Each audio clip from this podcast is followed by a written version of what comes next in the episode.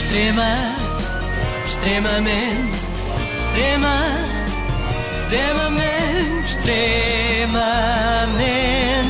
agradável. Hoje temos uma edição especialmente dedicada aos nossos ouvintes brasileiros que têm passado um mau bocado, enquanto o número de infectados pelo coronavírus aumenta, Bolsonaro ocupa o seu tempo a anunciar à imprensa que vai fazer um churrasco e a desmentir depois esse mesmo barbecue, chamando de idiotas aos jornalistas por caírem em fake news que o próprio presidente lançou. Este homem sabe como divertir-se. Que Anda truque. entretido, pelo menos. E também sabe rodear-se muito bem. E eu aqui não me refiro aos convidados da churrascada, mas à atriz que convidou para secretária da Cultura, Regina Duarte, mais conhecida entre nós como viúva porcina do rock Pois santeiro. é. E aqui nós temos de louvar a capacidade de reinvenção desta atriz, que depois de viver o seu auge em 1990 consegue fazer um comeback em 2020 com mais um grande papel. Regina vai muito bem como secretária da Cultura que enlouqueceu. É que vai, uma pessoa acredita, uma pessoa olha para aquilo e acredita. Aliás, não se vê uma interpretação tão magistral de uma pessoa com perturbações desde que Marcos Frota fez de Tonho da Lua em Mulheres Ai, da tão Areia. bom, esta é, esta é para entendidos. Sim. Esta é para entendidos em Onde novelas. é que isso já vai? A entrevista de Regina Duarte à CNN até começou bem, com bastante rasgação de seda, como se diz lá no Brasil. Mas eu quero agradecer também uma homenagem que eu, que eu recebi ontem de um colega seu, que é o Caio Coppola, pode ser? Ele, ele fez um poema, um poema lindo, falando de heroísmo, de entrega à pátria. E é realmente, me retratava muito bem, foi, foi muito interessante. Então, isso fez com que a primeira entrevista. é, que eu, eu estou dando depois de ter falado com o presidente sobre o nosso programa para a Secult, é, recaísse sobre vocês. Acho que é uma, é, uma, é uma emissora que eu adoro essa ideia dos dois lados, sabe? Portanto, Regina Duarte aceitou ir à CNN porque foi muito elogiada por lá. E porque adora a ideia de uma televisão com dois lados. Suponho que seja o lado esquerdo e direito, não é? E suponho também que esse comentador, o Caio Coppola, seja mais do lado da Regina e de Bolsonaro. Fiquei curiosa com o tal poema de que ela falou e fui ouvir. Eh, Fiquei um bocadinho desiludida depois porque nem sequer rima. E essa campanha difamatória para desgastar a imagem da Regina Duarte já começou ó, faz tempo. Porque os heróis sempre incomodam os medíocres ambiciosos e os frustrados inveterados. Regina Duarte é só mais uma vítima da sua própria grandeza. O seu apelido era Namoradinha do Brasil. Deveriam chamá-la de heroína do Brasil, porque, independentemente de preferências políticas, as suas boas intenções e a realidade do seu caráter se impõem Namoradinha do Brasil, ah, espera, então o equivalente português da Regina Duarte é a Catarina Furtado. Dava tudo a pensar que era a É Maria isso. Vieira, não é? Vi várias comparações assim, mas estamos Pois errados. é. O que seria agora? Imaginem isto, a Catarina Furtado passava-se e depois de anos e anos a ajudar crianças no Burundi, vinha dizer, como a Regina Duarte, que até acha graça às piadas de Bolsonaro, quando diz, por exemplo, que o lugar de negro é na cozinha. Que enlouquecido, não é? Bom, voltemos à realidade. Embora pareça invenção, porque parece mesmo, este tal de Caio Coppola diz que devíamos chamar a Regina Duarte heroína do Brasil. Mas deve ser heroína no sentido de opiáceo, não é? É isso, é isso. É que de facto uma pessoa ouve a Regina e começa a experimentar sensações muito estranhas. Elas vêm, em grande parte, de uma ala do governo, a ala ligada ao escritor Olavo de Carvalho, que inclusive disse que a senhora estava perdida da cabeça, é, que não poderia assumir nenhum cargo. Como a senhora vê essa resistência dentro do próprio governo ao seu trabalho na Secretaria de Cultura, que é uma pessoa que é bastante influente no governo e que é ouvida pelo presidente Jair Bolsonaro e que, é, que, é, que o próprio presidente escuta? Eu não sinto resistência. Se ela existe, ela não chega até mim.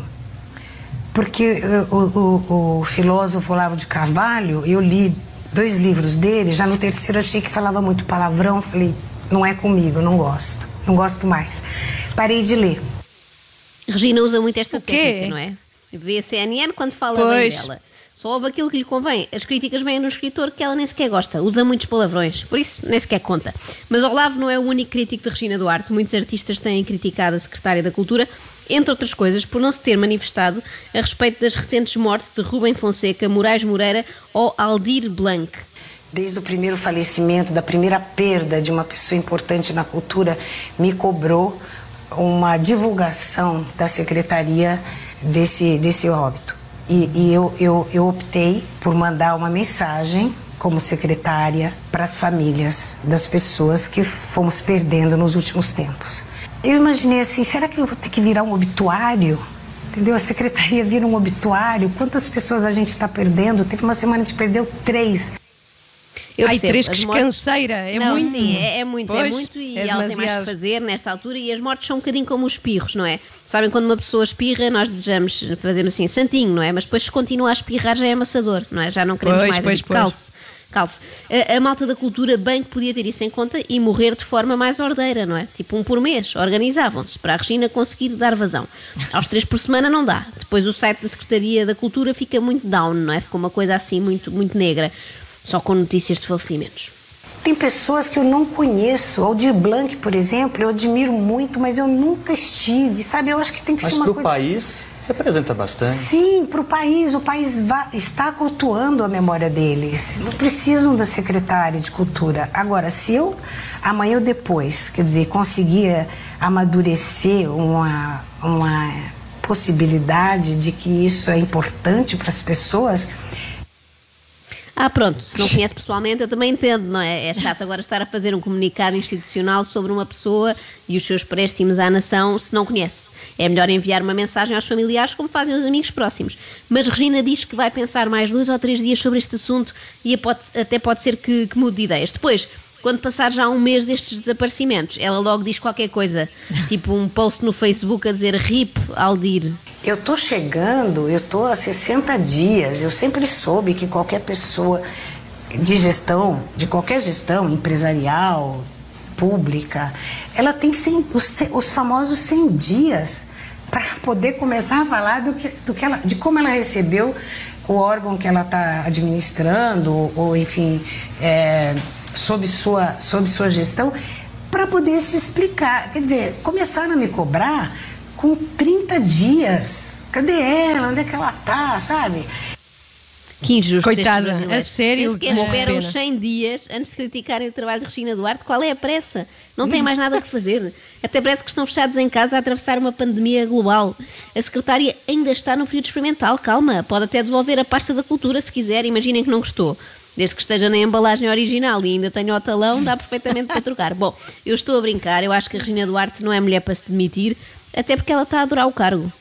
E com a Covid-19 nós criamos a primeira instrução normativa. Hum, minha primeira instrução. A primeira instrução a gente nunca esquece, não é?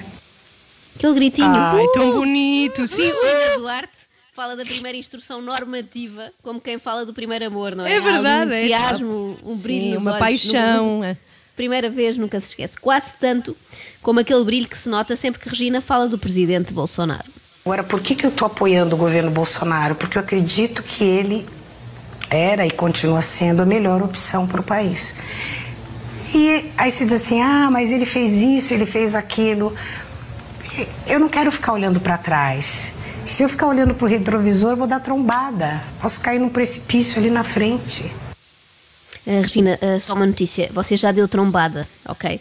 Deu trombada em direto na CNN e caiu num precipício tão grande, mas tão grande, que isto vai ter que continuar amanhã, porque é uma queda muito Há longa mais? eu Ah, é? Há mais Parte amanhã. dois? Não Ah, consigo ok. analisar só em 5 minutos. Aliás, a melhor parte vem amanhã. Isto foi um aperitivo. Até lá, amigos portugueses, respiremos de alívio. O pior que a nossa Ministra da Cultura fez até agora foi criar o TV Fest, lembram-se? Um festival de música Sim, em que os artistas RTP, escolhiam não é? que outros, exatamente, que outros artistas é que podiam participar e desistiu desta ideia ao fim de dois dias, não é? Se calhar também eram fake news, como o churrasco do Bolsonaro.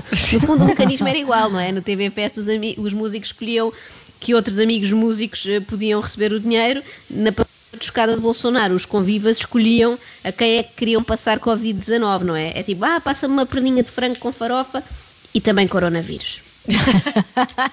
São 8h24, então amanhã parte 2 com a análise a Parte esta, a esta entrevista à rebenta, isto CNN rebenta Brasil. mesmo. Rebenta, rebenta. Eu, eu já sei o final, não é? No- no- Está nas Não notícias. não. mas, Acho que as pessoas já contar. sabem, mas- mas sim, não contes, não contes. Há sempre aqui o fator surpresa com a Joana Marques.